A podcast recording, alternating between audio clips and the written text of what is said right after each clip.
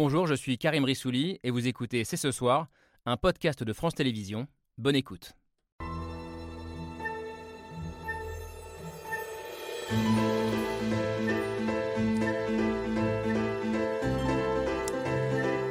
Bonsoir à toutes et à tous, soyez les bienvenus sur le plateau de C'est ce soir. C'était il y a seulement deux mois, mais c'est déjà une éternité. Fin août, après un été rythmé par une canicule et des épisodes climatiques exceptionnels, nous nous étions collectivement promis de faire mieux, de mettre l'écologie au cœur de nos débats et de nos émissions. Nous, c'est ce soir, mais aussi les autres médias. Mais deux mois après, nous, c'est ce soir, mais aussi les autres médias.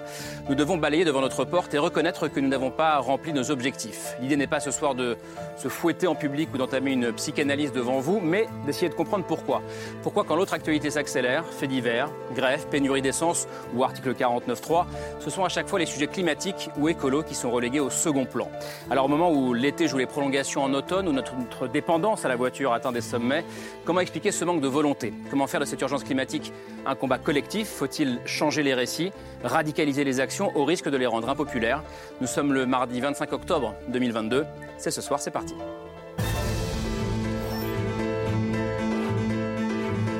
C'est parti avec Laura Adler. Bonsoir Laure. Salut Karim. Et avec Camille Diao. Bonsoir euh, Camille. On ne va pas rentrer dans le détail de la vie de notre rédaction, mais c'est vrai que nous avions débuté cette saison avec une grande et belle résolution, euh, résolution collective de la rédaction de C'est ce soir. En gros, cette fois-ci, c'est plus possible. Euh, on parlera du climat toutes les semaines ou quasiment toutes les semaines. On a tenté, on a consacré pas mal d'émissions à, l'urgence climatique, mais on n'a pas vraiment tenu la cadence, il faut le reconnaître. Et on voulait donc s'interroger ce soir avec nos invités sur cette difficulté à maintenir ce cap du climat, qu'on soit euh, journaliste, politique, militant ou intellectuel. Euh, intellectuel, ça, ça marche pour vous qualifier. Euh, Dominique Bourg, bonsoir. Bonsoir. Philosophe, euh, l'un des grands penseurs de l'écologie politique, professeur honoraire à l'université de Lausanne. Merci beaucoup d'être sur ce plateau ce soir. Je posais la question comment euh, changer de, de récit autour de l'écologie? Comment mettre la société en mouvement? C'est une de vos obsessions depuis une quinzaine d'années. Cyril Dion, bonsoir. Merci d'être là, réalisateur, écrivain. Vous essayez de changer notre regard à travers vos films. Le plus connu, c'est Demain, carton en salle. César du meilleur documentaire, c'était il y a six ans, maintenant 2016. Euh, et votre euh, tout dernier film, c'est un documentaire en trois volets qui s'appelle Un monde nouveau et qui sera à voir sur Arte à partir du 8 novembre euh, prochain. Euh, D'ailleurs, au début du film, Cyril Dion, euh, vous dites Depuis 15 ans, je fais de mon mieux et parfois j'ai envie de crier. J'imagine que vous aussi, euh, Taïsir Graib, parfois vous, Taïsir, Taïsir Grab, pardon, parfois vous avez envie de crier. Bonsoir, merci d'être là. Euh, vous faites partie de ce qu'on appelle la génération climat. Euh, je ne sais pas si ça vous convient d'ailleurs, génération d'activistes qui mènent des actions de plus en plus visibles. Certains euh, diront de plus en plus euh, radicales. On va en parler ce soir. Vous êtes chargé de campagne au sein d'une ONG qui s'appelle Le Mouvement et porte-parole d'Alternativa qui promeut une écologie populaire, euh, donc qui allie euh, urgence climatique et justice sociale. La responsabilité médiatique dont je parlais en titre, on va évidemment euh, en débattre avec vous tous, mais notamment avec vous. Paloma Moritz, bonsoir. Bonsoir. Vous êtes journaliste pour le média en ligne Blast, responsable du pôle écologie au sein de ce média. Il y a quelques semaines, on avait, on avait un peu parlé d'ailleurs sur ce plateau, vous aviez lancé avec d'autres une charte pour un journalisme à la hauteur de l'urgence écologique. Responsabilité médiatique et enfin, et peut-être surtout, j'allais dire, responsabilité politique. Bonsoir Pierre Cazeneuve, bonsoir. Député euh, Renaissance, donc macroniste des, des Hauts-de-Seine, membre de la commission du développement durable et de l'aménagement du territoire. Vous avez 27 ans, je crois. Euh, C'est-à-dire vous êtes de cette génération euh, climat, en réalité, comme, euh, comme Taïsir Grab, peut-être comme Paloma Moritz, d'ailleurs je ne connais pas votre âge, mais euh, vous parlez d'un endroit différent, et vous ne me le direz pas, un endroit différent, Euh, et, et on s'est dit que le débat serait d'autant plus intéressant euh, de, de, de manière générationnelle euh, ce soir. Euh, je le disais, cette émission, elle part d'une, un peu d'une sorte de constat d'échec euh, qui est le nôtre euh, dans cette émission. Ben, on va en parler, on va en parler Cyril. Il faudrait nous expliquer. Ok, mais vous aussi, vous allez nous l'expliquer. Parce que ce constat, pas d'échec, mais en tout cas cette, cette remise en question, je l'entends aussi au tout début du premier volet de, de votre documentaire qui s'appelle Résister. On vous écoute et, et on en parle juste après. C'est le printemps. Les gens sont dans les rues, les parcs, insouciants. Et pourtant, en arrière-plan, le climat est en train de se dérégler de façon inimaginable. Une bonne partie de la planète pourrait devenir inhabitable à la fin du siècle. Parfois j'ai envie de crier. Depuis 15 ans, j'essaie de faire de mon mieux.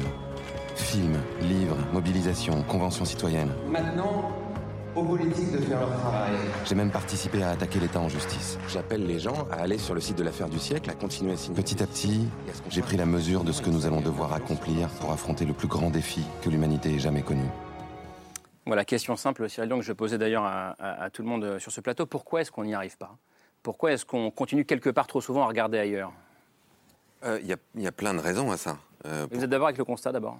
Mais enfin, oui, qu'on n'y arrive pas, euh, a priori, euh, les émissions de gaz à effet de serre sont toujours de plus en plus importantes, la, la température continue à augmenter, euh, la, la- la biodiversité disparaît de plus en plus vite, donc oui, a priori, on n'y arrive pas. Pourquoi on n'y arrive pas politiquement Clairement parce qu'une grande majorité des décisions publiques sont orientées par des intérêts privés. Ça, c'est ce qu'on a vécu pendant la Convention citoyenne. Parce que euh, depuis des décennies, et ça on l'a vu avec Total, avec Exxon, enfin avec les grands pétroliers, il y a une véritable volonté de dépenser beaucoup d'argent pour semer le doute dans l'opinion, pour retarder l'action politique. Enfin, ça, ça, c'est largement documenté maintenant. Ça l'a été pour Total, ça l'a été La pour fabrique Exxon. de l'ignorance, comme on dit. Oui, bah, enfin, vous avez vu tous euh, sans doute ce, ce moment génial avec, euh, enfin génial, euh, affreux, hein, mais avec Alexandria Ocasio-Cortez qui interviewe les, les- les scientifiques d'Exxon et qui leur dit j'ai un rapport là de 1982 et en 1982 vous aviez dit euh, en 2019 on sera à 415 parties par million, donc c'est la concentration de particules de carbone dans l'atmosphère et à plus 1 degré de réchauffement. Et c'est exactement là où on en est aujourd'hui. Vous étiez vraiment des scientifiques extraordinaires. Et les mecs font ouais, ouais, ouais. Et donc là, quand vous avez remis ce rapport à Exxon, qu'est-ce qu'ils ont fait? Eh ben, ils- non seulement ils n'ont rien fait pour limiter le réchauffement climatique, mais ils ont dépensé des milliards pour payer des études qui laissaient supposer que c'était pas certain que les êtres humains étaient responsables euh, Du réchauffement du réchauffement climatique. Ça, c'est la première chose. La deuxième chose, c'est euh, ce que disait Clive euh, Hamilton, qui est un philosophe aus- australien, qui disait dans un entretien notamment avec Audrey Garrick dans Le Monde, qui disait on est tous un peu climato-sceptiques parce que la charge émotionnelle de cette nouvelle est tellement puissante que on met en place des mécaniques de déni Pour se protéger. pour se protéger. Comme on le fait par exemple avec le- avec l'idée de mourir. Mm. On passe pas notre journée à se dire je vais mourir, je vais mourir, je vais mourir. C'est de l'oublier de temps en temps parce que la charge émotionnelle est trop forte et que cette charge émotionnelle n'est pas accompagnée, et ça, juste pour boucler, euh, n'est pas accompagnée de propositions. C'est-à-dire que si vous vous contentez de dire aux gens euh, c'est la catastrophe, le climat se réchauffe à, toute- à toute vitesse, euh, la planète va devenir inhabitable et que vous ne proposez aucune voie de sortie, c'est seulement écrasant. On se sent seulement tout petit face à un enjeu énorme par rapport auquel on, on ne voit pas de réponse adaptée à notre échelle. Et donc on finit par se dire ben, je mets ça de côté. Vous êtes d'accord avec ça, Dominique Bourg? On est tous un peu climato-sceptiques dans notre genre? Oui, d'une certaine manière, puisqu'on Ah, ne fait pas hein. grand-chose. Mais enfin, il y a, il- euh, ce que dit Cyril, évidemment, je, suis complètement OK, mais il y a d'autres choses encore. Moi, je rajouterais le fait que, si vous voulez, on, on- on est à la fin d'une civilisation qui s'est construite en imaginant que nous autres, les êtres humains, on était au-dessus de tout ce qui est nature. Hmm. Et qu'on pouvait passer mon expression, mais tout péter. Euh, qu'il n'y ait pas de problème. C'était ce qu'on appelle le progrès. Bon, il y a déjà cette chose-là. Ensuite, effectivement, si on veut vraiment prendre les choses au sérieux, ça veut dire qu'il faut qu'on change presque tout. Hein, ce qui détruit la Terre, il faut toujours le rappeler, le système Terre, et donc le vivant derrière, c'est la masse d'objets qu'on produit, c'est l'étendue, le nombre de nos infrastructures, nos régimes carnés, et un peu derrière tout ça aussi la démographie. Donc en fait, et la démographie, ça se, ça se règle tout seul. Pour le reste, ça veut dire qu'il faut complètement changer, produire beaucoup moins d'objets, aménager beaucoup moins d'infrastructures, c'est changer nos modes de vie, c'est changer nos modes d'organisation. Et puis regardez bien, est-ce que vous avez déjà entendu un président en dehors de ces discours complètement convenus qu'on fait au début d'une COP, qui disent aux gens, voilà la situation, c'est gravissime, on en est là. On l'a entendu pour la Covid qui était sans proportion avec ce qui nous arrive pour le, pour le climat de manière générale, les affaires écologiques. Ça, vous l'avez jamais entendu. C'est-à-dire que vous n'avez jamais un politique qui dise correctement où on en est sur ce sujet. Ça, à mon avis, c'est vraiment fondamental. Pierre Cazeneuve, euh, vous êtes le politique de la soirée. Euh, Qu'est-ce que vous répondez à ce que dit euh, Dominique Bourg? Si vous avez besoin d'un. Je, partage euh, le constat, et si vous avez besoin d'un politique qui vous dise que ça va très mal et qu'on va droit dans le mur, euh, je suis. Vous êtes notre je, homme. je le dis avec plaisir. Euh, Je pense. J'aimerais quand même nuancer parce que je, je trouve que notre, société elle évolue euh, et que ce qui s'est passé cet été, on le voit dans les sondages d'opinion, on voit aujourd'hui que le sujet climatique, le réchauffement, il est quand même de plus en plus présent dans les préoccupations. Il y a des euh, études d'opinion qui disent qu'aujourd'hui, c'est passé juste derrière le pouvoir d'achat. Euh, je pense qu'effectivement, on en parlera. Il y a une certaine temporalité que euh, malheureusement, on n'est plus dans l'émotion de cet été. Mais euh, Vous dites que la, bataille de la prise de conscience, elle est gagnée, en tout cas. je ne dis pas qu'elle est gagnée, je dis qu'on est passé d'une époque, je, je pense, où on avait un effort à convaincre les gens qu'il y avait un problème, à une époque où maintenant il y a un effort pour convaincre les gens euh, qu'ils sont une partie de la solution et qu'ils doivent euh, changer. Voilà. Mais, Et pourquoi les gens et pas vous, les politiques? Enfin, Oui, mais on a toute notre, euh, Non, tout notre rôle dans ce changement. Faut vous, en tant que politique, vous dites on a besoin de convaincre les gens? Parce que euh, c'est pas les décisions qui se prendront euh, à l'Assemblée, dans des cénacles ou autres, qui permettront de relever ce défi-là pour moi, c'est un défi aujourd'hui qui nécessite euh, l'approbation, qui nécessite euh, que toute notre société soit embarquée. Vous, parlez de, vous en avez parlé un peu de ces nouveaux imaginaires, de, de, de ce nouveau modèle de société vers lequel on doit aller. Quand on a aboli la peine de mort, on n'a pas demandé aux gens s'ils étaient d'accord. Oui, oui mais c'est sans, sans, mauvaise comparaison, je pense que c'est de, choses qui sont incomparables, parce que la peine de mort n'a pas changé radicalement notre manière euh, de manger, de se déplacer, de vivre, mm. de travailler. Mm. C'est un, peu un one-shot, entre guillemets, si c'est un énorme choc de conscience, et je vous l'accorde. Mais en tout cas, notre responsabilité, elle est énorme en tant que politique. Mm. Mais ce que je veux dire, c'est qu'aujourd'hui, on arrive dans une période où notre énorme enjeu, c'est de convaincre le plus grand nombre. Et malheureusement, entre guillemets, les, ce qui se passe, euh, ce qui s'est passé cet été, la multiplication des catastrophes naturelles, euh, le bouleversement qu'on est en train de vivre, euh, nous permet d'être euh, voilà, d'être un peu plus crédible, de, pouvoir embarquer un peu plus les gens et d'accélérer, parce que c'est ça aujourd'hui dont on parle, parce que y a, voilà, on a un énorme sujet aujourd'hui où il faut massivement accélérer euh, tout ce qu'on fait pour le climat. Je vous ai vu réagir de manière un peu grimaçante à la Non, non, c'est pas ça. C'est que si je devais ajouter euh, à, enfin, autre chose à la liste qui a été faite par Cyril Dion sur pourquoi est-ce qu'on n'y arrive pas, je pense qu'il y a aussi vraiment une question d'éducation. Euh, c'est-à-dire mm. qu'on n'arrête pas de parler de cette énorme prise de conscience qu'il y a eu cet été. Je pense qu'elle existe, mais il ne faut pas non plus euh, être trop optimiste par rapport à cette prise de conscience. Il y a un, par exemple, il y a une étude d'opinion qui a été faite en septembre qui montre qu'il n'y a, que, a que 61% des Français qui savent que le changement climatique est d'origine humaine. Mmh. Euh, donc ça veut dire qu'on a 39% de Français qui ne sont pas d'accord avec le consensus scientifique. Quoi, du coup euh, ils considèrent que euh, c'est lié aux variabilités mmh. naturelles du climat, où il y en a même 8% qui considèrent que le changement climatique mmh. n'existe pas. Donc à partir de là, déjà, on a un problème. Et ensuite, je pense qu'on a un problème par rapport à l'appréciation de la gravité de la situation. On n'appréhende pas du tout de la même manière la situation si on sait que la maison est en feu et qu'elle elle va s'effondrer que s'il y a un tout petit début de brasier. Et, et là, le problème, c'est que justement, euh, la plupart des, gens ne se rendent pas compte de la gravité de la situation dans laquelle on est. Euh, et on est un peu dans une sorte de scénario à la Matrix, c'est-à-dire qu'en fait, on a des gens qui ont pris la pilule, rouge, euh, d'autres qui ne l'ont pas prise. et donc, on a une confrontation un peu entre deux mondes. Et ce dont on ne se rend pas compte, c'est ce que disait Cyril Dion, c'est le fait que, en fait, ce savoir-là, il est émancipateur. Parce que je pense que beaucoup de personnes aujourd'hui se disent, ont une sorte de sentiment d'absurdité avec le monde, comme peut l'avoir Néo dans Matrix aussi. et donc, il y a quelque chose de libérateur à se dire, ah mais oui, mais en fait, il y a des raisons euh, profondes en fait au système dans lequel on est aujourd'hui et les comprendre et essayer de trouver des solutions face à ça peut être libérateur et peut faire en sorte qu'en tant que citoyen, citoyenne, on soit plus réduit à seulement des consommateurs. C'est grave, juste vous qui avez pris la, pilule rouge, hein, je pense. Euh, de, Comment est-ce que vous entendez ce qui se, qui se fait depuis euh, une dizaine de minutes maintenant? Je pense, pour commencer, que la question, c'est pas tant pourquoi on n'y arrive toujours pas, mais c'est qui ne veut pas y arriver en fait? Et moi, je vais être un peu nuancée sur le la prise de conscience, et en tout cas, euh, enfin, ça fait euh, cinq ou six ans que je, milite activement au sein du mouvement climat, et je vois quand même qu'il y a énormément d'initiatives en fait qui sont mises en place un peu partout, qu'il y a euh, des entrepreneurs qui sont déjà en train de trouver des solutions justes et équitables pour s'adapter au, dérèglement climatique et pour réduire les émissions de gaz à effet de serre. Je pense notamment à la mode éthique, enfin, je pense aussi à, de, nouvelles, de, de, nouvelles entreprises qui euh, crée en fait un lien entre les agriculteurs euh, locaux et, euh, et, la distribution. Enfin, en fait, il y a énormément d'initiatives qui existent. Mais je pense qu'on va en parler, mais c'est dans le narratif en fait que la question se pose, c'est que évidemment on focus énormément sur ce qui va mal, sur à quel point le chaos, la crise est en train de nous faire face, et c'est normal parce que ça donne, ça peut pousser à agir.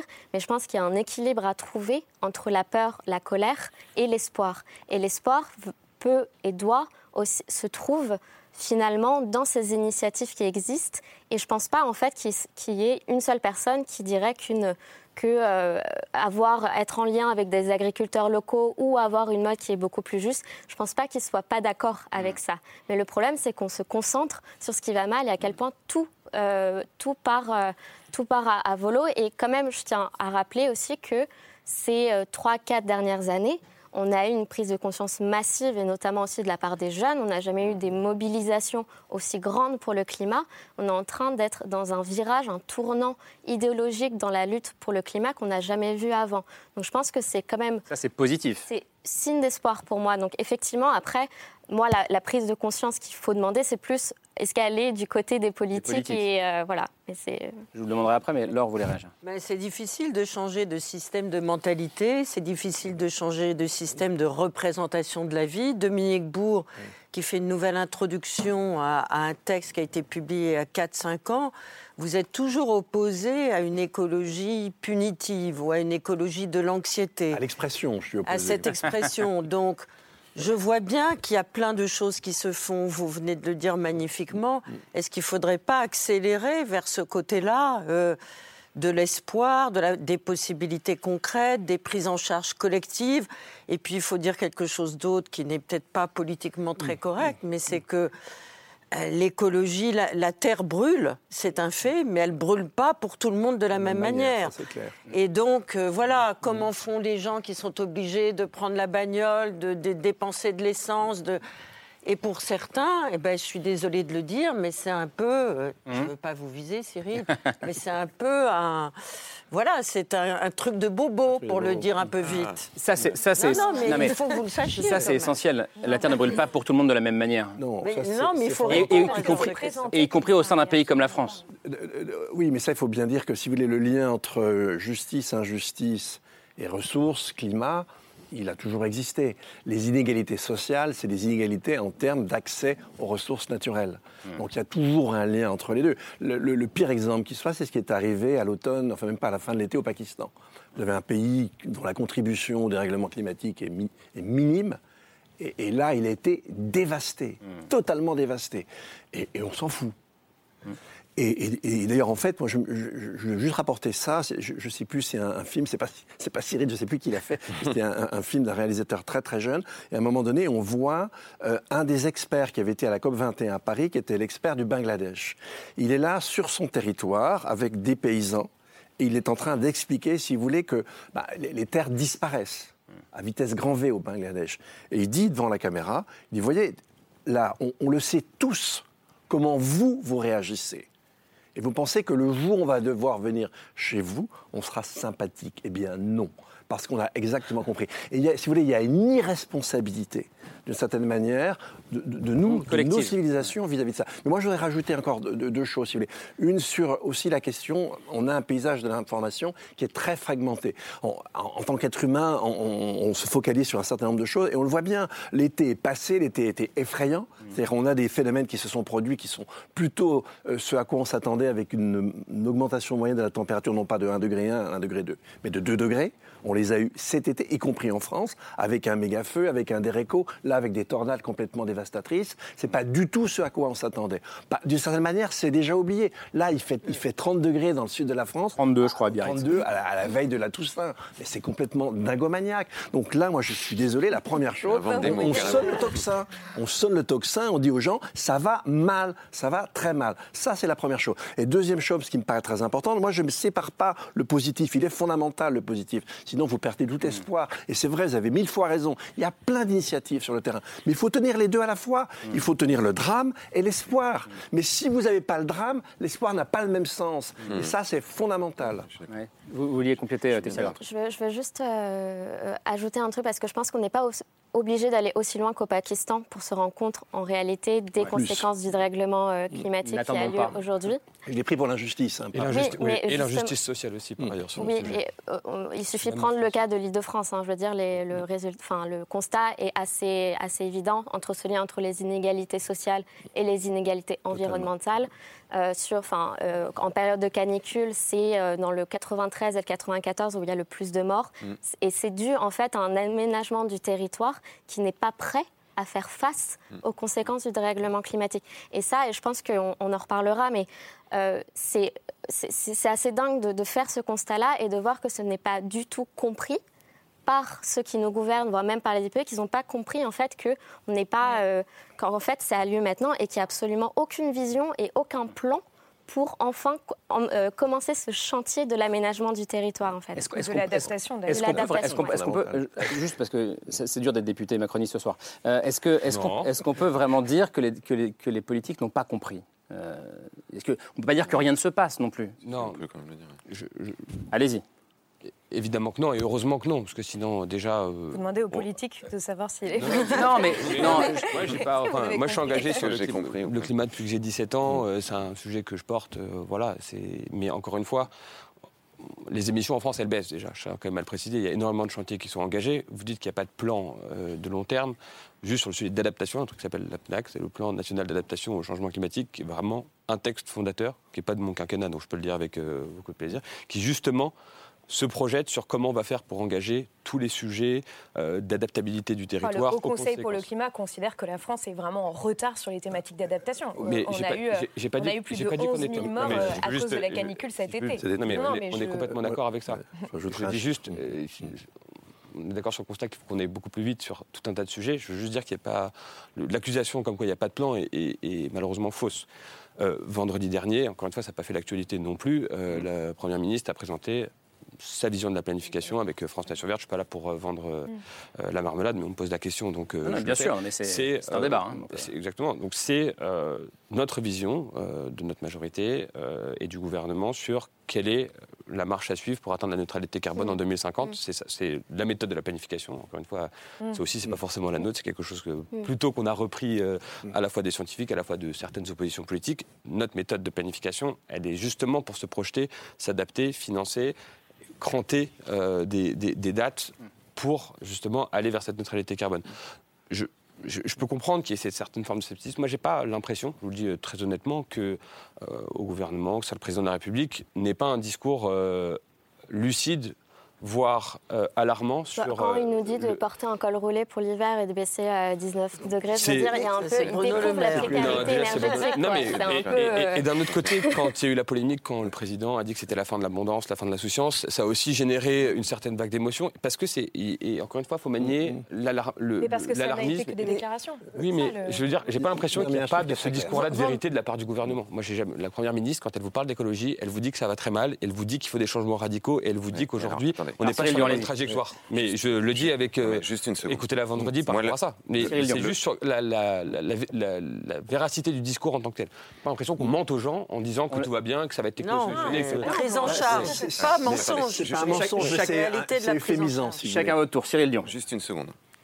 Moi, ce qui me semble être le problème, c'est qu'on a beaucoup de mal à se mettre autour d'une table et à faire un diagnostic partagé de la situation. Tout à fait. C'est ce dont on parlait euh, à l'instant on n'est pas capable de se dire ensemble, OK, qu'est-ce qui se passe?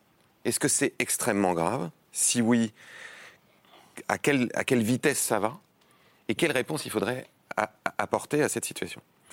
Je vous donne un exemple qui est quand même assez récent. En 2019, je vais rencontrer le président Macron pour lui dire, écoutez, je pense que vous ne prendrez pas les mesures qui s'imposent pour garder la France dans la trajectoire des, des accords de Paris. Un, parce que vous considérez qu'il y a des mesures qui sont trop impopulaires et que ça va faire les gilets jaunes, les bonnets rouges, etc. Deux, parce qu'il y a des intérêts économiques qui sont puissants, qu'il y a une forme de porosité entre les intérêts politiques et les intérêts économiques. Je suis désolé, mais c'est quand même le cas. Et que vous ne voulez pas faire en sorte que votre économie perde en compétitivité par rapport à vos voisins. Donc je pense que la seule solution, c'est de remettre le ballon à la population, aux citoyens et qui puissent se mettre autour de la table, justement, faire un diagnostic commun. Et à partir de ce diagnostic commun, de faire des propositions. C'est l'idée de, la Convention citoyenne pour le climat. juste une seconde. C'est ce qu'ils ont fait. C'est ce qu'ils ont fait et ce qu'on peut reconnaître au gouvernement. le président de la République, c'est super. ce qu'on peut reconnaître au gouvernement, c'est qu'ils ont donné les moyens aux citoyens de faire ce travail et de le faire plutôt très bien. Ils ont fait des propositions. Ces propositions, comme par hasard, elles vont plus loin que ce que tous les gouvernements proposent depuis 30 ans. Elles vont plus loin alors que les élus passent leur temps à dire non, les citoyens ne sont pas prêts, les gens ne sont pas prêts, il faut les convaincre. Là, vous leur donnez la possibilité de s'éduquer, de travailler avec des experts, de rencontrer des climatologues, de rencontrer des experts qui les aident à formuler des propositions. Ils vont plus loin. Qu'est-ce que fait le gouvernement? Il réduit l'ensemble de ces propositions quasiment à néant. C'est-à-dire que je peux vous donner 15 exemples de mesures qui étaient très ambitieuses, qui ont été réduites à peau de chagrin. Et aujourd'hui, qu'est-ce que fait le gouvernement? Des grandes déclarations en disant il faut faire de la sobriété, il faudrait réduire la consommation d'énergie, il faudrait réduire la consommation d'essence, la consommation de gaz. Toutes ces propositions étaient dans le rapport de la Convention citoyenne. Mais on peut dire, Cyril Dion, pardon, on peut dire que c'est du temps perdu. On peut dire mieux vaut tard que jamais. Peut-être. Mais on peut aussi se demander, et je, termine, juste, je termine juste avec ça, on peut juste se demander pourquoi un gouvernement qui s'est donné des objectifs climatiques et qui a missionné des citoyens pour formuler un plan le plus, a priori, le plus acceptable possible par la population qui répond à ces objectifs climatiques, sabote ce plan, c'est-à-dire sabote le plan qu'il a lui-même commandé et s'empêche lui-même de respecter les objectifs qu'il s'est lui-même donnés pour après dire non mais on a un discours de vérité, vous vous rendez bien compte qu'on fait ce qu'il faut.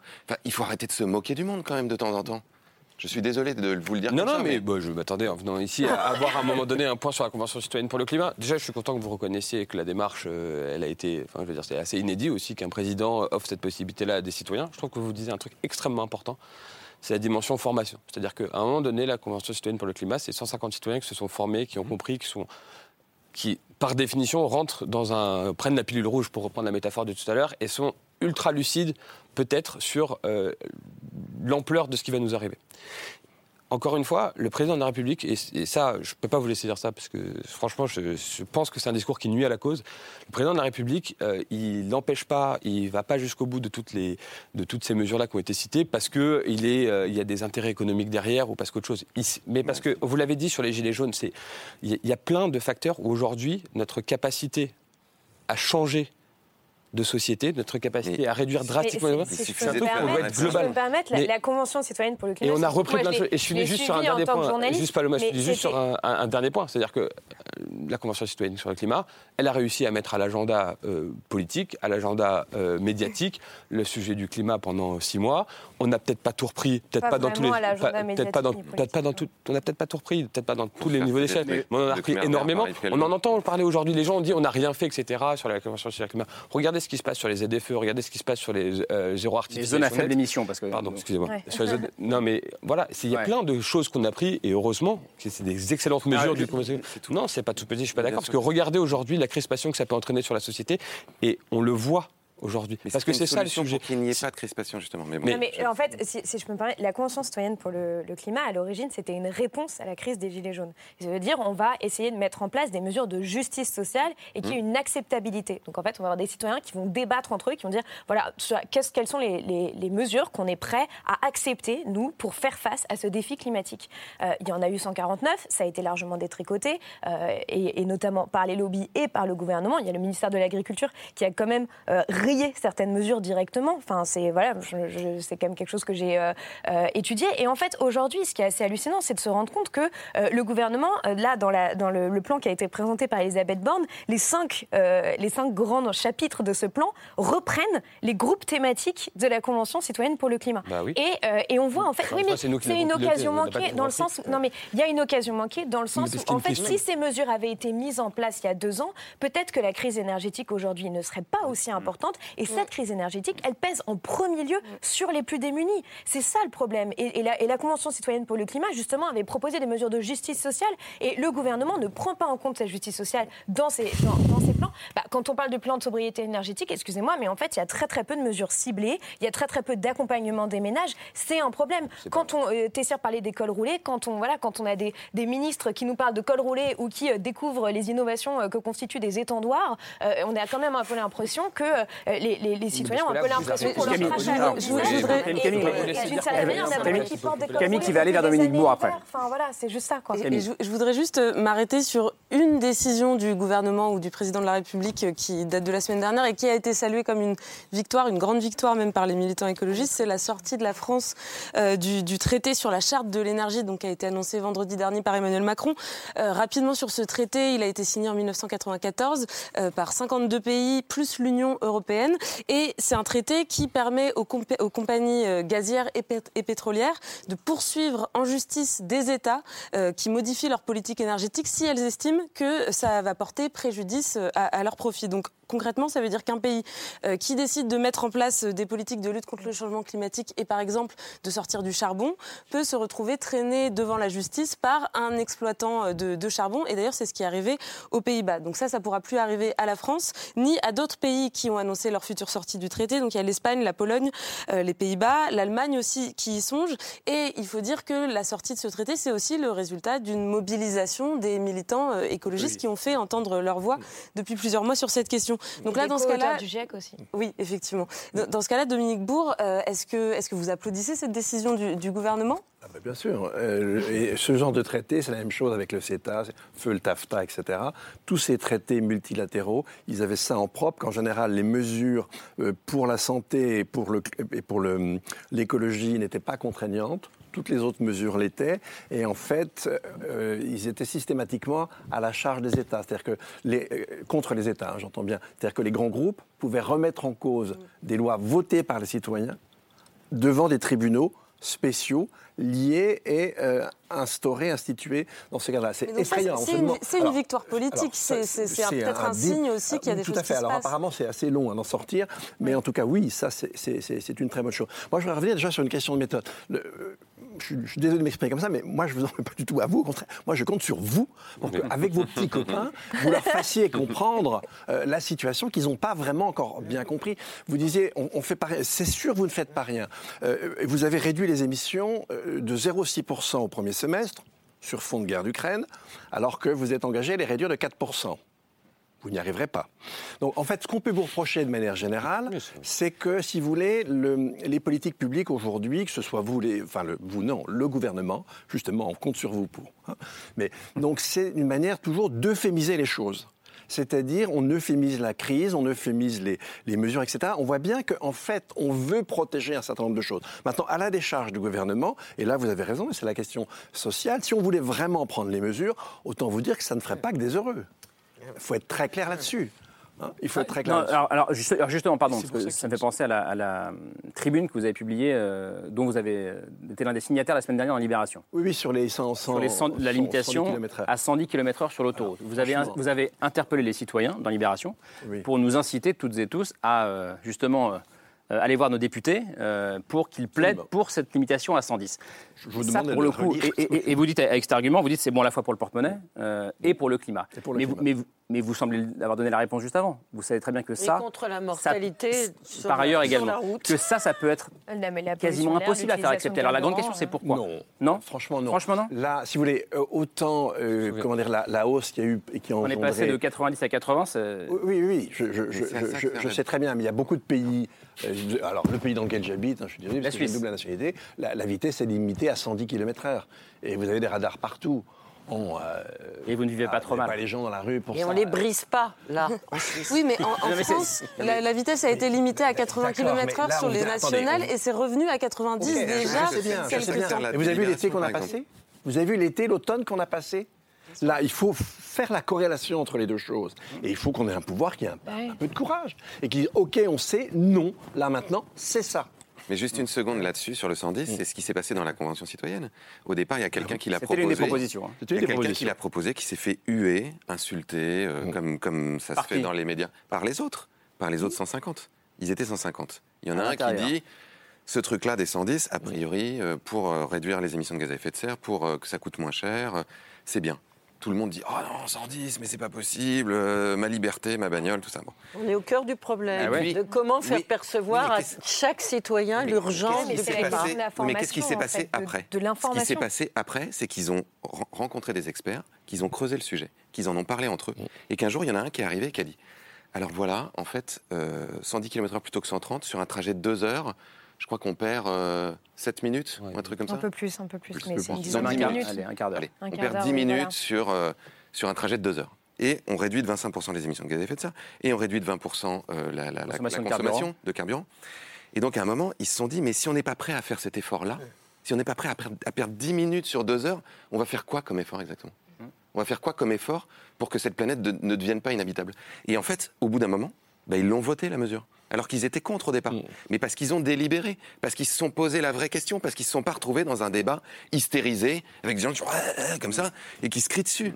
Parce qu'ils ont réfléchi ensemble. Mmh. grave sur cette euh, question des, des 110 qui, euh, qui pour l'instant, n'a pas été euh, mise en place ou même décidée par le gouvernement. Alors elle est dans le plan de sobriété énergétique, mais que pour les pour que pour les véhicules des fonctionnaires. Je... Voilà. Et cette question de l'acceptabilité, parce que c'est quand même le cœur du débat. C'est l'acceptabilité, parce que les 110, je n'ai pas vraiment d'avis d'opinion là-dessus, mais même s'il faudrait effectivement, je suis mm. totalement d'accord, mais sur l'acceptabilité, en fait, je pense que les gens Enfin, je dis les gens, c'est très, vague. Hein. Ceux que vous connaissez, euh, ceux que vous croisez. Non, mais pas forcément autour de moi, justement, en fait. Je parle plutôt de mes proches, de ma famille, qui ne sont pas du tout concernés par les questions climatiques. D'accord. Mais, et que j'entends, enfin, des, des, proches, des amis ou des connaissances. En fait, le, manque d'acceptabilité, il vient aussi du fait que les gens n'agissent pas à leur échelle, que le gouvernement n'agit pas à son échelle, que les multinationales n'agissent pas à leur échelle. Et moi, en fait... donc quoi, pourquoi nous, on agirait à notre échelle? C'est pas pourquoi nous, on agirait à notre échelle, c'est pourquoi eux, ils le font pas, nous, on doit le faire. Et il y a un peu ce truc de... Euh, et, c'est ça, en fait, c'est ce discours qu'on tient, en fait, depuis des dizaines d'années, de la responsabilité individuelle des gens pour sauver la planète, sans prendre en compte tous ces petits gestes, trier, machin. Comment vous les triez s'il y a même, enfin, s'il y a qu'une seule benne à ordures pour tout le quartier? Enfin, vous voyez ce que je veux dire? On est très, très loin de la vraie réalité, en fait, quand on parle des petits gestes. Euh, maintenant, ce qu'il faut se dire, c'est euh, on est dans un, on a une succession de gouvernements et d'États qui, pour moi, c'est mon opinion, ont une vision court-termiste, comme une compagnie pétrolière en fait. C'est-à-dire qu'ils voient, ils planifient sur le court terme. Mm. Il n'y a pas en fait de planification sur le terme. 2050, c'est le court terme ou pas? Non, mais avant, avant 2050. Parce que moi, ma vraie question, c'est, parce que là on parle de, cet hiver-là, mais est-ce qu'on parle de l'hiver 2023 et de l'hiver 2024 Parce que là nos, stocks de gaz sont en train de diminuer. Ça va être les pires hivers qu'on va connaître. Là, 2022, ce n'est rien comparé à ce qui nous attend. Et Même en fait, l'été 2023, l'été 2024. Voilà, et, pareil, les étés, c'est pareil. Et en fait, j'ai l'impression qu'il y a un manque de clé de compréhension de la vision du gouvernement qui doit dépasser le propre mandat du président qui doit mmh. dépasser les partis, mmh. qui doit dépasser les clivages euh, idéologiques aussi. Et du coup, euh, euh, plus on va se focaliser sur ce que les gens doivent faire, et moins on va s'attaquer aux multinationales qui, en fait, eux, ont leur vision, les bénéfices, pétrole, pétrole, pétrole, et qui n'en mmh. ont rien à faire des renouvelables parce que ça ne rapporte pas assez d'argent. À partir de ce moment-là où le gouvernement prendra ça en charge, là, on pourra dire aux gens, ce serait bien que vous fassiez ça parce que ça peut faire avancer plus rapidement. Il y a deux questions. La question de la planification, et, mais ça m'intéresse beaucoup la question des 110 km/h. Et, je pose la question aux députés. non, mais, je veux dire, non, mais, vraiment parce que pourquoi, pourquoi, non mais pourquoi est-ce que est-ce qu'on ne veut pas ou pourquoi est-ce qu'on ne peut pas Dites-moi ce que vous pensez. limiter de 130 à 110. Et, ben, et je, vous parle en tant que, en, juste en tant que citoyen. Une seconde. Mm. Moi, j'ai le permis de conduire. Conducteur. Non mais j'adore rouler à, j'adorerais rouler à 160. Mais si vous me dites non, c'est 110 et c'est mieux pour tout le monde, je vous jure, je le ferai. Si on ne me l'impose pas, si on ne me l'impose pas, non, si on ne me l'impose pas, si on ne me l'impose pas, j'aurais du mal à le faire. Et je suis désolé de le dire comme ça. Non, mais, l'autre histoire justement que vous répondiez, c'est que les gens en fait n'ont pas envie qu'on leur impose de force, mais ils ont, ils sont. Ils ont envie de le comprendre. Oui, mais ils, mais ils sont prêts à participer à la décision. C'est ça que la convention. Pierre Cazeneuve.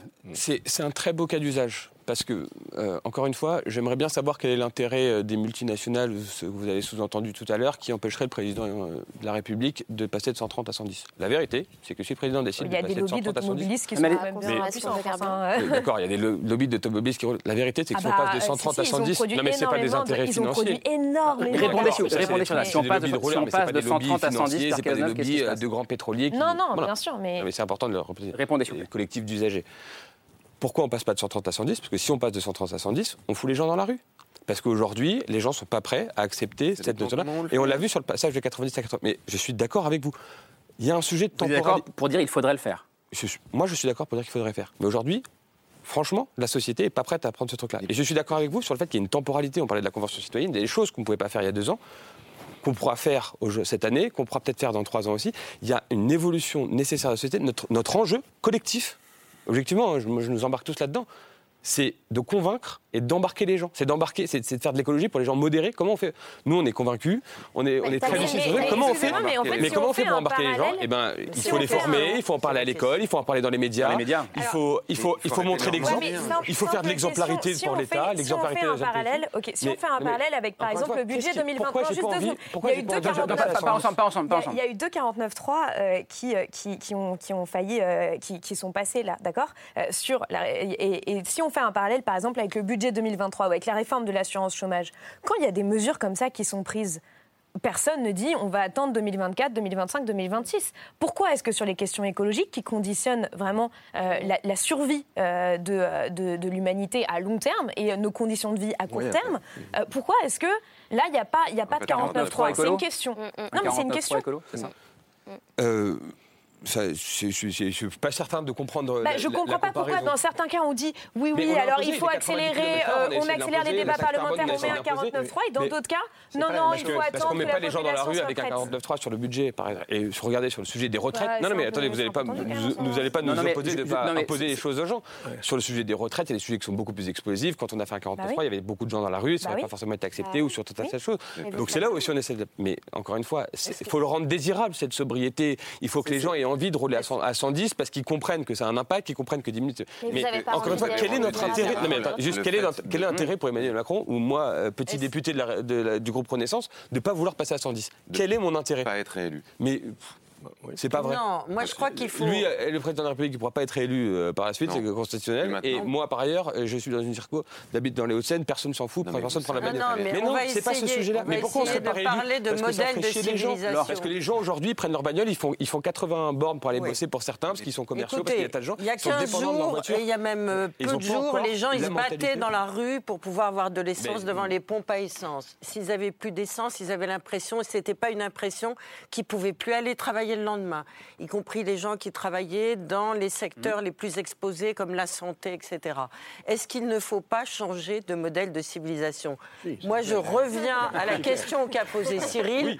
Non, mais comment on fait? Cyril, vous avez posé la question au début d'émission. On se met tous autour d'une table et on responsabilise chacun d'entre nous, quel que soit son âge, quelle que soit son origine sociale, devant l'urgence. La planète, elle brûle.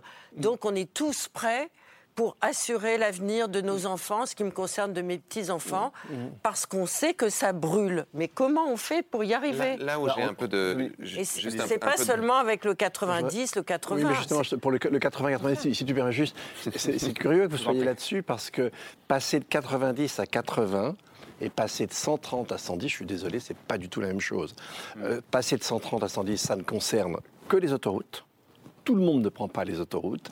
Passer de 130 à 110, c'est vraiment une économie de carburant qui est non négligeable et beaucoup de gens aujourd'hui ont ce problème. On répète, 20 hein, à 25% de Tout à fait. C'est recommandé par l'Agence internationale de. Voilà. Et donc, en, fait, moi, il me semble, si vous voulez, que les, le, contexte même, je ne sais pas pourquoi on s'arc-boute sur cette histoire de 90 à 80. En Norvège, c'est 80. Hein. Mais c'est pas la même chose. Mm. Là, c'était tout le monde et, tous les gilets jaunes, etc. Tout le monde. Là, ça, ça concerne une espèce de point de comportement et sur un plan pédagogique. Parce que ça a été fait avec mépris et que ça n'a pas euh, perfusé dans la en plus, de toute façon, quand c'est fait avec mépris, c'est sûr qu'on aura ce résultat. et moi, je voudrais ajouter autre chose. Que des gens l'ont pris. Passer autre chose sur la pédagogie, qui, à mon avis, fait vraiment défaut euh, sur ce gouvernement. Bon, tout le monde vous dit, vous passez de la voiture euh, euh, thermique à la voiture électrique. Mais faites n'importe quel expert, je vais vous donner quelques chiffres, n'importe quel expert sait que c'est idiot. Dans une voiture thermique, vous avez 20 kg de cuivre. Dans une hybride, vous en avez 40. Dans une petite électrique, vous en avez 80. Dans une grosse, grosse Tesla, vous en avez 240. Et à ça, vous me rajoutez au moins 100 kilos dans les bornes de recharge. et vous mettez ça à l'échelle de la planète, mais vous allez aller chercher où le cuivre? Hmm on est déjà en tension. Donc, Pardon, donc si, je vous écoute, c'est on ne passe pas euh, d'une voiture thermique à une voiture électrique, mais on passe de la voiture à pas de voiture. Mais comment on fait dans certains pays Comment on fait passe de la voiture. Mais c'est ça le problème. Ah non Alors allez-y, allez-y. C'est un allez Pourquoi j'ai pourquoi est-ce que pourquoi j'ai dit une bêtise Allez-y. Le problème, s'il vous plaît. Le problème, c'est exactement. Engueulez-moi. C'est cette caricature permanente. C'est que vous laissez croire aux gens, là. Ah, on laisse rien croire à personne, vous n'êtes pas pour répondre. Non, mais. là, vous, allez dire, ah, on va passer de où on a tous une voiture, où on n'a pas de voiture. Mais il y a une pléiade de solutions intermédiaires. Et là encore, il y a des récits à construire. Dans une grande ville, par exemple. On sait aujourd'hui, on a des études qui montrent qu'on pourrait avoir la même qualité de mobilité avec 80% de voitures mais en je ne parle pas de la grande ville. Qu'on pourrait avoir des. Mais on peut déjà le faire dans les grandes villes. On peut mm. déjà avoir des voitures partagées, on peut déjà avoir des transports en mm. commun, on peut déjà avoir des pistes cyclables. Si on réduit dans toutes les grandes villes qui sont les endroits où il y a de plus en plus de gens qui habitent. Le nombre de voitures de 80%, c'est déjà énorme. Mm. Dans les zones périurbaines ou dans les zones euh, même rurales, avoir des transports en commun, avoir des lignes ferrées, justement, essayer de mailler le territoire de façon... Tout ça, c'est possible. Ce que je voudrais juste dire par rapport à ça, c'est que la, rancœur qu'on peut avoir, c'est que on crée de la confusion en permanence. C'est-à-dire qu'on a l'impression d'être dans une espèce de, bagarre d'opinion, comme si c'était une opinion. C'est ça que je voulais dire tout à l'heure dans le fait qu'on a besoin de se mettre tous autour de la table et d'être tous d'accord sur la situation et de trouver le moyen. Et c'est là où je suis désolé, j'en veux à Emmanuel Macron et j'en veux à votre gouvernement, mais c'est vrai. Parce qu'il y a un moment, on avait une occasion d'embarquer les gens, on avait une occasion de se mettre justement autour de la table, d'élaborer ensemble des solutions, de les faire voter au référendum. Je pense qu'il n'y a pas d'autre solution. Je pense qu'il n'y a pas d'autre solution que de permettre aux gens de participer à des décisions qui vont avoir un impact très fort dans leur vie et de prendre conscience que cette transformation de la société, on va la faire tous ensemble. Si on ne fait pas ça, effectivement, et si on impose de force des choses à des gens qui les mettent dans des situations de tension, parce qu'on les oblige à, payer plus cher leur carburant, alors qu'ils n'ont pas le choix, parce qu'il n'y a pas d'infrastructure dans l'urbanisme qui leur permet de faire autrement que de prendre leur voiture. Évidemment qu'à ce moment-là, on crée des tensions sociales, mais il y a un côté un peu vicieux à mettre les situations, les gens dans cette situation, et à dire ensuite, vous voyez, ils sont pas prêts. C'est pas qu'ils sont pas prêts. Je suis désolé. La Convention citoyenne a montré qu'ils étaient prêts. Simplement, ils sont prêts si on accepte de les écouter, si on les respecte et si on les inclut dans le processus pour favoriser des solutions. Je vous entends. Je, évidemment qu'il faut faire de la concertation, évidemment qu'il faut mettre des gens autour de la table. Si vous faites un référendum sur les 110 km/h ou une étude d'opinion, vous verrez où on en est aujourd'hui. Mais, mais, mais, comment. mais non, mais je, oui, mais, pardon. Là, par exemple, les médias je, vais, peuvent avoir un rôle. Je vais dans votre sens. Je dis juste qu'il n'y a pas de solution magique aujourd'hui. Non, mais ce que, ce que j'entends et je vous redonne la parole, c'est si on dit, passons, reprenons cet exemple de 130 à 110, mais qu'on a une éducation via les médias, via des campagnes du gouvernement, pour expliquer pourquoi, alors ça peut être accepté. C'est ce que j'ai compris de ce que vous avez dit. C'est fondamental. Mais, non, je redonne la parole parce que je lui ai coupé la parole. non, non, mais je pense. Et puis, dire, mon sentiment, je ne pas pour le dire, mais je pense qu'on y arrivera rapidement au 110. Peut-être pas cette année, peut-être pas dans deux ans, mais on finira pas y arriver parce que de toute façon, on en aura besoin aujourd'hui pour réduire notre, notre pourquoi pas plus vite Mais parce qu'encore une fois, il y a un sujet d'acceptabilité. Est-ce qu'on a besoin des jets privés Est-ce qu'on a besoin euh, de taxer le kérosène? Oui. Est-ce qu'on a besoin de taxer les super, de, de, prendre, de taxer les super profits? Oui. oui. Et du coup, je pense qu'on ne peut pas imposer des choses aux gens, aux gens sans en fait demander à ceux qui sont actuellement en train de brûler la planète rien. On ne leur demande rien. Mm. Et donc, du coup, comment vous voulez faire accepter des choses les encourage, euh, Voilà, on les encourage. On nous dira, on me dit, s'il vous plaît, ça serait bien que vous fassiez ça, mais bon, on ne vous pousse pas, on, on vous le dit gentiment. En fait, à la fin, c'est exaspérant. non, mais moi, je suis exaspérée en fait de, ce truc-là. Je crois qu'on est tous. Taxer les, les riches, je veux dire, c'est simple. Mais malheureusement, c'est pas aussi simple parce que si bah, c'était simple, simple. Je, mais je vais vous répondre. Mais c'est la question de la répartition de l'effort. Bah non, mais en fait, c'est la question et ça En fait, vers quelle société on veut aller, tout simplement. C'est-à-dire que faire de 110 km/h ou taxer les riches, c'est pas, euh, c'est pas le faire pour le faire, pour la joie de le faire. Euh, c'est de se dire quelle est la société vers laquelle on veut aller. Euh, Elisabeth Borne a dit vendredi, on a envie d'aller vers autre chose. Et le problème, c'est qu'en fait, aujourd'hui, le gouvernement peine à montrer vers quoi il veut aller. Et il y a quand même un certain nombre de chemins qu'on peut prendre aujourd'hui. Pour le moment, on n'est pas forcément en train de prendre le bon. et on va vers un monde à plus 3, plus 5 degrés, donc un monde invivable. Donc euh, quand on parle des 110 km/h, enfin je veux dire, bientôt il y aura plus de routes euh, sur lesquelles euh, rouler. Donc il y a un moment, enfin, je veux dire, non mais il faut aussi se rendre compte de quelles sont les autres options par rapport à ça. Et ensuite, le problème c'est qu'aujourd'hui le gouvernement, en tout cas, de, j'ai l'impression, est beaucoup dans un imaginaire de solutionnisme technologique, en disant en fait on ne va rien changer à nos modes de vie et la technologie va nous sauver. C'est exactement le cas sur les voitures électriques, c'est-à-dire qu'en fait aujourd'hui si on remplace toutes les voitures thermiques par des voitures électriques, on remplace un problème par un autre. c'est comme si euh, on commençait à fumer pour perdre du poids. Ça, ne marche pas. Euh, donc en fait, euh, ce qui. Ce c'est pas, vrai parce qu'on agit sur le vélo, on a lancé on agit sur le covoiturage, on agit sur les petites lignes de. Justement, mais pas lien entre. Je parle d'imaginaire, je ne suis pas en train de dire. Je dis juste qu'il y a quand même cet imaginaire qui est assez dominant de dire voilà, on ne va pas taxer les jets privés, on va être les premiers. On ne va pas taxer le kérosène des jets privés, on va être les premiers à faire des jets privés au biocarburant. On est exactement dans cette idée-là. Et en fait, le problème, c'est qu'aujourd'hui, il faut rendre la sobriété désirable et montrer qu'on a tout à y gagner. Mais ça, ça c'est une phrase que vous avez prononcée tout à l'heure. bénéfice à cette transition. Je vais, donner la parole à Dominique Bourg et après, je vous promets, vous pourrez répondre, Pierre Cazeneuve. Alors, si vous voulez, c'est un très bon exemple, cette histoire de, voitures électriques. C'est un très bon exemple, cette histoire de voitures électriques, parce que là, si vous voulez, on est devant un problème, on est une, une espèce de mur. Si on s'y prend le jour où on est au pied du mur, on ne va pas y arriver. Si on doit effectivement changer de mode de vie, changer de mode d'organisation, ça ne va pas se faire du jour au lendemain. Et donc, ce qui serait intéressant, on regarde, on indique le mur, on dit on sont des difficultés. Ça, le solutionniste, ça ne marchera pas. D'une part, probablement parce qu'on n'aura pas toutes les techniques. Et de toute façon, des techniques, c'est des matériaux et c'est de l'énergie. On n'y arrivera pas. Et des impacts sur la biodiversité. Et, ça détruit la biodiversité. Donc ça, on n'y arrivera pas. Et euh, comme on a un peu de temps devant nous, on peut organiser. Mais si vous dites pas les choses, si vous dites aux gens, effectivement, voiture électrique, sans leur dire le problème qu'on aura avec le cuivre et le reste, on ne va pas avancer d'un iota. Mais ça, on ne le dit pas. justement, on ne le dit pas. On pose le problème, on pose le problème et on commence à réfléchir dix ans à l'amont sur ce qu'on peut faire. Euh, reporter une part des transports sur le train. Vous avez vu, il y a huit régions qui sont en train de s'associer pour le faire. L'Espagne, l'Allemagne, etc. Euh, rendent gratuits euh, les, transports ferroviaires. Donc on peut s'organiser. Le problème, c'est qu'on a l'impression, si vous voulez, d'avoir effectivement deux obstacles énormes. D'un côté, vous l'avez dit, on ne demande rien à ceux qui ont plus. Et puis de l'autre, on nous fait croire en ce solutionnisme. Alors, si vous avez ces deux trucs-là, c'est sûr que dans dix ans, les amis, on sera au pied du mur. Mmh. Pierre Cazeneuve. Déjà, sur ce côté-là, euh, je ne suis pas certain qu'on ait un discours technosolutionné sur l'exemple de la voiture. La voiture électrique fait partie de la solution, mais ce n'est pas toute la solution, ça fait partie de la solution, et je suis désolé. Comme l'est le covoiturage, et on va énormément agir sur le sujet, comme l'est le plan vélo, on n'a jamais voté un plan aussi ambitieux. Comme les sur le... Je crois à l'écologie de l'innovation, etc. Mais parce que, encore une fois, on ne peut, pas faire, peut pas faire que de la sobriété. Objectivement, il y a une partie de sobriété et il y a une partie d'efficacité. Dans, notre succès pour arriver à, net carbone 2050, il y a les deux. Donc, encore une fois, vous donc la sobriété ça n'est pas produire moins vous, vous, vous, Bah si, bien sûr que si. La sobriété, c'est moins consommer, entre guillemets. Donc, euh, quand on un plan de sobriété sur les 10%, on vient de les conditions de... On vient, d'annoncer un plan de sobriété de 10% sur deux ans. C'est une première marche, chacun pourra se Oui.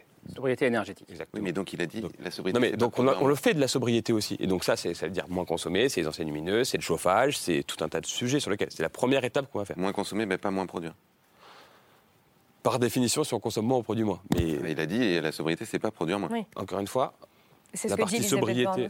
Non, parce que c'est produire différemment, c'est produire autre chose. La richesse, c'est pas forcément que du, produit en tant que tel. Donc c'est tout ça aussi, ces nouveaux numériques. Mais encore une fois, je veux mm. juste dire, l'accusation entre guillemets en, termes on ne fait rien et la notre solution miracle, c'est de faire de la voiture électrique. C'est pas vrai.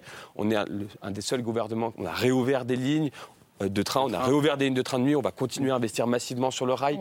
Il y a plein de choses qu'on fait aujourd'hui sur ce point-là. Sur le sujet des super profits, sur le sujet des jets privés. Bon, moi, on en parlait de comment on fait pour faire avancer le schmilblick. On parlait de la concertation, on parlait de l'éducation, on parlait de la formation, on parlait des médias. Je pense qu'il y a aussi un sujet d'exemplarité. Moi, je vous rejoins 100%. Et aujourd'hui, quand on va dire à des Français qui roulent en 206 diesel euh, étiquette D, qui pourront plus rentrer dans la métropole de Toulouse parce que leur bagnole, elle n'est pas assez, euh, elle est pas assez, elle, est métro de, de euh, et que d'un autre côté, il y a des gens qui volent en jet privé et qui payent pas une TCPE qui est la même que pour les voitures. Bah, ça marche pas. Je suis d'accord. Et donc, du coup, il faut moi, j'ai aucune honte à le dire. De loi. non, mais et, bah, c'est un amendement que j'ai co-signé et qui vient d'être passé. Bah, Donc, euh, c'est aujourd'hui augmenter la fiscalité sur les jets privés pour qu'au moins les plus riches d'entre nous contribuent de manière plus forte à la transition. Donc, je, suis complètement d'accord avec vous. C'est un quoi quand on se autour d'une table par rapport à ça. On peut vous dire à des consensus.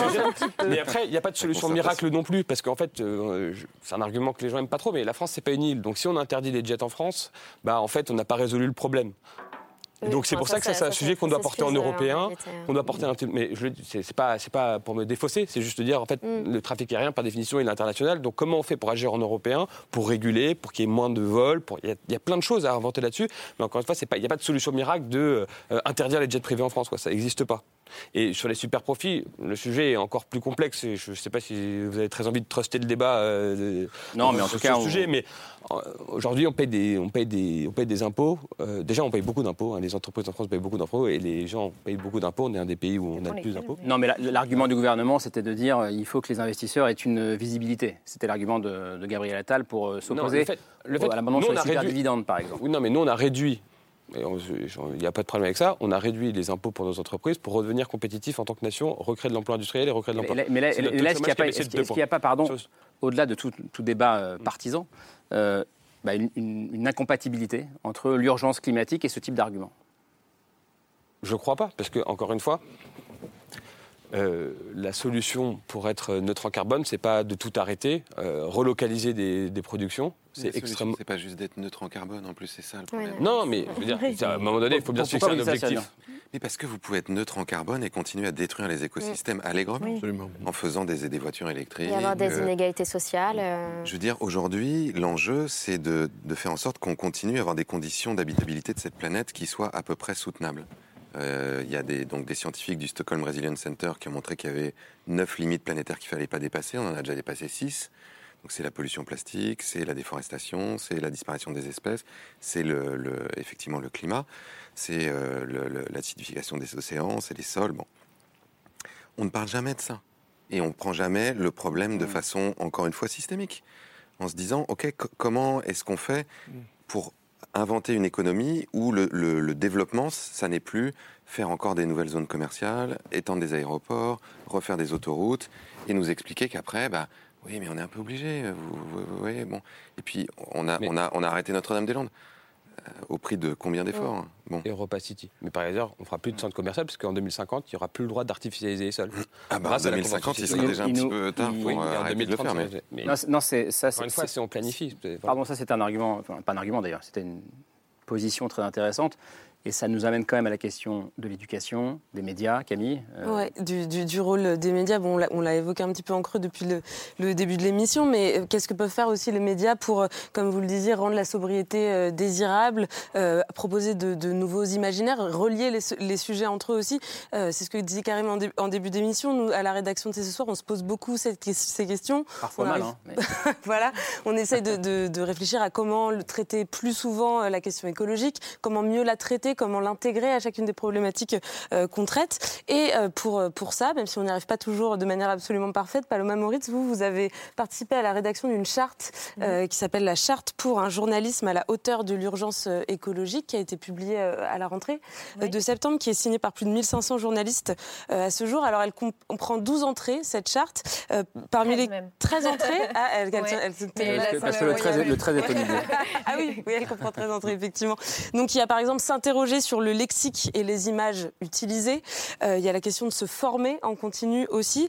Et puis surtout, et ça c'est la toute première entrée et il me semble la plus importante, traiter le vivant, le climat et la justice sociale de manière transversale. Mmh. Euh, je, je, voulais vous entendre justement sur cette notion de transversalité. L'idée c'est que les journalistes arrêtent de, de traiter l'écologie comme une rubrique, à pas, enfin une rubrique parmi d'autres rubriques, mais soient capables d'expliquer comment est-ce que ça s'articule dans tous les domaines finalement de la vie publique, politique, sociale. Complètement, parce qu'en fait euh, l'écologie est en lien avec toutes les thématiques. Et, euh, on ne peut plus accepter aujourd'hui, par exemple, comme on l'a vu pendant le débat d'entre-deux tours, qu'on consacre que 18 minutes sur 2h49 à la thématique écologique en ne parlant en plus que des questions énergétiques, alors qu'on parle vraiment de notre avenir, de nos conditions de vie, et on en parle maintenant. Enfin, on a vu les effets du dérèglement climatique cet été en France. Et en fait, on a beaucoup parlé des séquences Don't Look Up euh, récemment dans les médias, etc., mais parce qu'il y a vraiment cette impression, euh, à la fois, enfin, il y a vraiment cette impression que les médias sont, souvent très déconnectés de la situation et que quand ils parlent d'écologie, ils en parlent mal euh, ou ils ne parlent que de climat. Euh, euh, Cyril Dion disait, en fait, le climat, c'est une seule des neuf limites planétaires. Si on veut comprendre le problème, on est obligé de comprendre, par exemple, qu'il y a neuf limites planétaires et que notre problème n'est pas que le climat, comme je disais tout à l'heure, parce que sinon, bah, on remplace toutes les voitures électriques par des voitures thermiques et ça ne fonctionne pas. Et s'ajoute à ça, alors ça, c'est un autre niveau au problème, donc c'est l'économie du donut, c'est de dire qu'en fait, on va essayer de lier ces neuf limites planétaires aux objectifs de développement durable. Donc de faire en sorte que toutes les mesures qu'on va prendre, on va aussi les questionner à l'aune des droits humains, à l'aune de la justice sociale.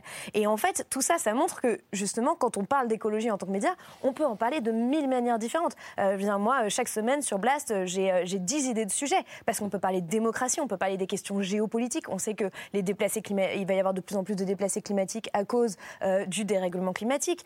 on peut on peut parler aussi justement des imaginaires, du rôle de l'art, du rôle des récits.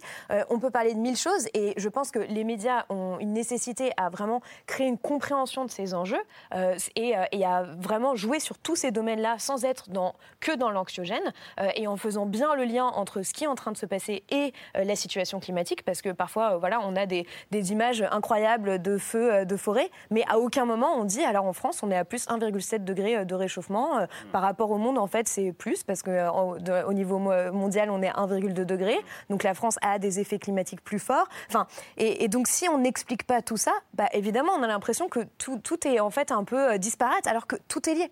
Euh, et, et, je pense que c'est aussi même une façon de penser euh, à l'échelle individuelle qu'on doit avoir, de se rendre compte que tout, tout, est connecté et qu'on n'est pas. on, peut prendre justement l'exemple de la neutralité carbone. Hein. On nous vend ça comme une solution. Enfin, il faut voir ce que ça signifie, la neutralité carbone. Neutralité carbone en 2050, ça veut dire qu'on va être au moins 450 ppm. Que pendant des décennies, on va avoir 2 degrés. Non, euh, c'est pas une. Alors, hmm. attendez, attendez, Non, pardon, juste, mais... puisqu'on fait de l'éducation. Oui, non, mais justement. 450 ppm, c'est quoi Oui, partie, par, million. C'est-à-dire qu'on a un degré de concentration de, gaz à effet de serre dans l'atmosphère qui nous amène à un certain niveau de température, grosso modo, les deux, la, barre des 2 degrés. Et donc, en, fait, si on présente ça comme une solution, je ne suis pas en train de dire qu'il ne faut pas avoir cet hmm. objectif, hein, mais si on présente ça comme une solution, parce qu'on reste dans le silo carbone, d'une part, c'est pas juste par rapport au problème, et puis si on a bien compris à quel point c'est limité d'arriver là, eh bien effectivement, on va être très attentif aux huit autres limites. Hmm. En tout cas, aux, cinq autres qu'on a déjà dépassées, et, et celles, une ou deux qu'on pourrait encore dépasser. Donc, et ça, c'est extrêmement important. Ça fait partie, si vous voulez, de la sortie du silo qui était indiqué dans la charte de tout à l'heure. Et, et ça, c'est vraiment fondamental. L'écologie, c'est tout est lié. Et on ne doit jamais présenter une chose unique comme un silo, parce que là, on est sur la voiture électrique, on est ça. Alors vous dites, mais oui, on a le vélo, etc. Mais maillez vous-même les choses. Euh, dites bien qu'effectivement, vous avez un plan de mobilité au sein duquel la part de la voiture va se réduire et on va compenser par d'autres mobilités. Et ça, c'est extrêmement important de faire comprendre cet aspect-là en écologie. Il est fondamental. Tout est lié. Un autre sujet sur lequel les médias euh, ont une sacrée responsabilité, c'est que je suis désolé, ça fait des décennies qu'on entend parler de la croissance en permanence comme si c'était quelque chose qui allait de soi. C'est-à-dire, si on a de la croissance, tout va bien. Aujourd'hui, on a besoin de questionner cette notion. On a besoin de questionner le fait que continuer à avoir de la croissance en permanence, et donc continuer un cycle de production et de consommation en permanence, peut-être que la, la, planète ne peut pas le supporter en termes de biocapacité, en termes de ressources qu'on va prélever. Et donc peut-être on a besoin d'inventer des modèles économiques où la finalité, c'est pas la croissance, mais la finalité, c'est préserver les conditions de vie, c'est la santé, c'est la répartition des richesses, c'est faire en sorte que chacun puisse être éduqué, peut-être même, ça paraît très luxueux, mais peut-être même s'épanouir, peut-être même avoir une vie un peu heureuse en faisant quelque chose qui a du sens pour lui. Ce qu'on voit aujourd'hui de plus en plus dans les jeunes générations, de gens qui disent bah, Je suis désolé, moi, aller travailler juste pour gagner de l'argent et pour faire de la croissance, ça n'a pas de sens pour moi.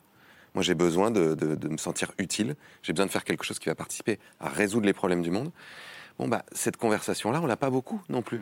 Dans les matinales où on entend les responsables politiques être, euh, être interviewés, c'est en permanence les mêmes questions, avec une espèce de réalité qui va de soi. Et jamais on essaye de, de proposer une réalité un peu euh, alternative en brossant justement des récits de l'avenir un peu différents. Donc former les politiques, former les journalistes, ça fait... Euh, ça fait... Changer aussi un peu de, de logiciel de la part des politiques. Quoi. Ce que regrettent le plus les gens sur leur vie de mort, c'est d'avoir trop travaillé. Je vais réfléchir à cette, euh, euh on, termine la discussion avec le, coup de cœur de Laure. Euh, Laure, on va dans le. Mais je vais rebondir sur ce que vient de dire Paloma, parce que je pense qu'effectivement, il faut changer le logiciel et qu'il faut tout lier à partir de la question écologique. Et je voudrais parler d'un très beau livre que vous avez peut-être lu de Marielle Massé, qui s'intitule Il pleut des oiseaux, qui vient de paraître. Je vois que Dominique Une pluie d'oiseaux. Et ben, oui, tout est lié. Alors moi, je voudrais parler d'émotions, de sensations, d'affect, de bonheur, comme Cyril vient de le dire. Et Marielle Massé, qui avait écrit déjà un très beau... Elle est philosophe de formation. Elle est très intéressée par l'écologie au sens le plus spirituel du terme. Elle avait fait un très beau livre sur les cabanes et la nécessité et la possibilité de vivre dans une cabane au milieu de la nature. Et là, avec ce livre, Il pleut des oiseaux, elle part d'un phénomène. C'est toujours, une pluie d'oiseaux. Une pluie d'oiseaux, un phénomène qui a commencé un peu partout dans le monde, où dans des villes euh, sont tombées des nuées d'oiseaux à cause de la dégradation climatique, à cause de cette espèce de, de voile sur le monde qui fait que les oiseaux, il y a des oiseaux qui ne peuvent plus continuer à voler. Et cette pluie d'oiseaux est, pour elle indicative de notre rupture par rapport à notre être au monde. Et elle rappelle dans ce très beau livre à quel point les oiseaux bah, sont le symbole et l'incarnation de la poésie. Ils étaient le représentant, les messagers, les lanceurs d'alerte de l'amour au Moyen Âge pour les troubadours. Ils n'ont cessé d'être des oiseaux à la fois migrateurs qui délimitaient la possibilité de traverser le monde sans forcément faire fi des frontières physiques. Ils étaient aussi des indicateurs de notre climat dans tous les sens du terme. Elle rappelle comment, et on s'en souvient tous, je crois, d'avoir entendu des rouges-gorges ou des mésanges ou des chardonnerets pendant ces longues périodes de confinement où dans les villes, tout d'un coup, silencieuses, on portait attention à ce chant des oiseaux. Et elle appelle dans cette espèce de vibrant hommage à un monde vivant où le bonheur serait encore possible, au fait que dans l'écologie, tout est lié. Elle appelle à notre profondeur humaine. Elle dit, et ça rebondit un peu par rapport à certaines thèses que vous plaidez dans vos derniers livres, Dominique Bourg, notamment en parlant de spiritualité de l'écologie. Elle dit que dans nos générations, nous avons encore, en tout cas en ce qui me concerne moi, j'ai eu un grand-parent paysan qui m'indiquait, sans même les voir, parce qu'il savait où étaient les arbres, il connaissait l'humidité mhm. du sol, où étaient les champignons.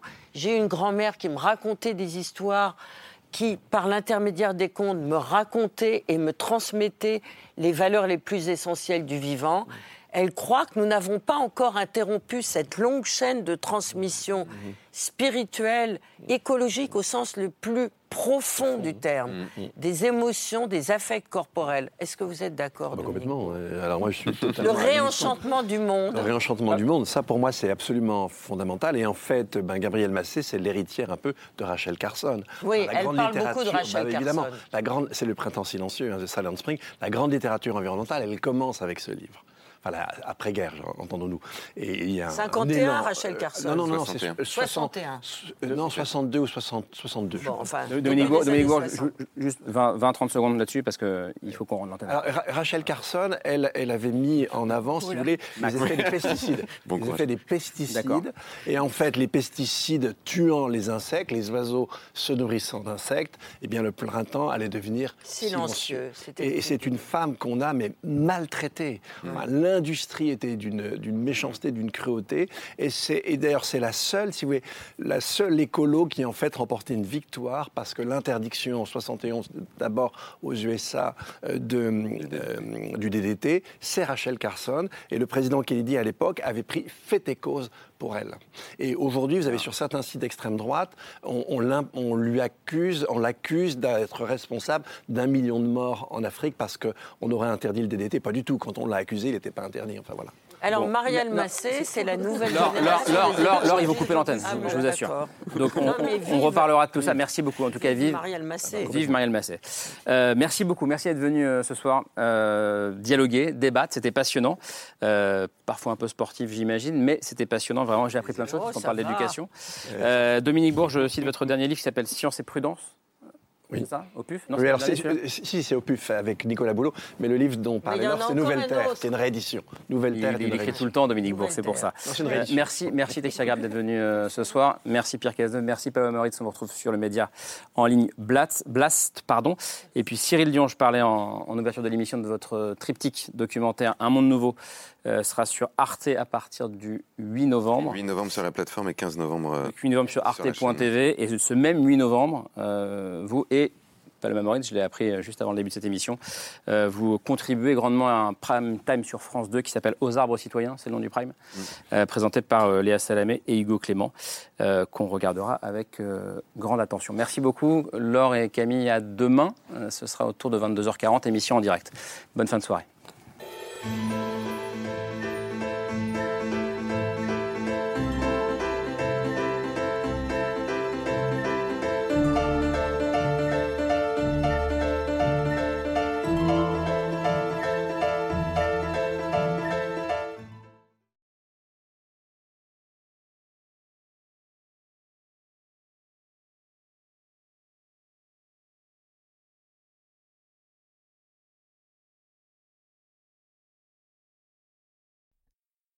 C'était C'est ce soir, un podcast de France Télévisions. S'il vous a plu, n'hésitez pas à vous abonner. Vous pouvez également retrouver les replays de l'émission en vidéo sur France.tv.